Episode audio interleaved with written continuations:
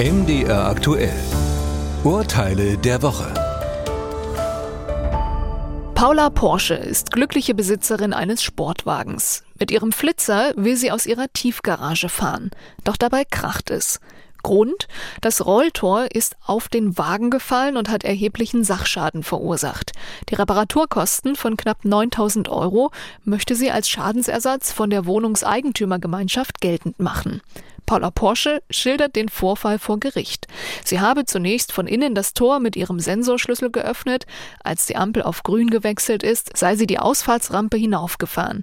Im Bereich des Rolltors ist ihr dieses dann plötzlich und völlig unerwartet auf das Dach ihres Fahrzeugs gekracht.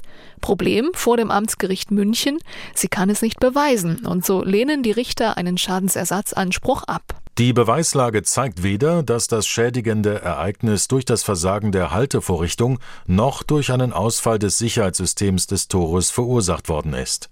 Die Reparatur muss Paula Porsche selbst zahlen. Fall 2. Die Schmidts sind frisch gebackene Eltern. Ihr Sprössling ist im Rahmen einer Hausgeburt zur Welt gekommen und so gibt es zunächst keine ärztlichen Unterlagen.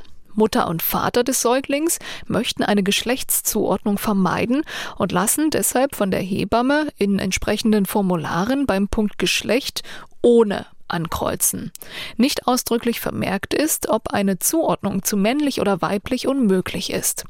Das ist aber genau der entscheidende Punkt. Das Elternpaar will erreichen, dass das Standesamt das neugeborene Kind ohne Geschlecht im Geburtsregister einträgt.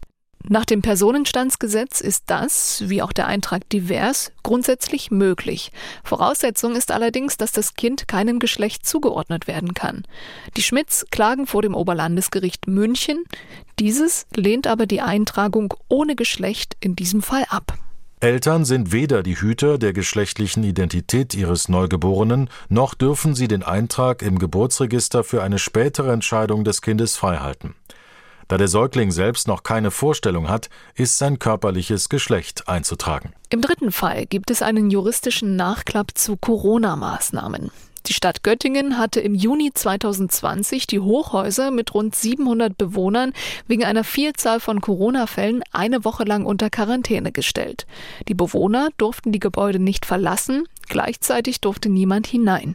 Das Gelände wurde von der Polizei abgesperrt. Gegen diese Maßnahmen klagt Familie Krone. Alle vier Krones waren nämlich Corona-negativ und fühlten sich von den Maßnahmen diskriminiert. Vor dem Verwaltungsgericht Göttingen bekommen sie Recht. Die Isolation des kompletten Hochhauses stellt einen Verstoß gegen die Grundrechte auf Freiheit der Person und der freien Entfaltung der Persönlichkeit dar. Das Aufstellen eines Bauzauns und die Absicherung durch die Polizei sind rechtswidrig. Die Maßnahmen sind nicht durch das Infektionsschutzgesetz gedeckt.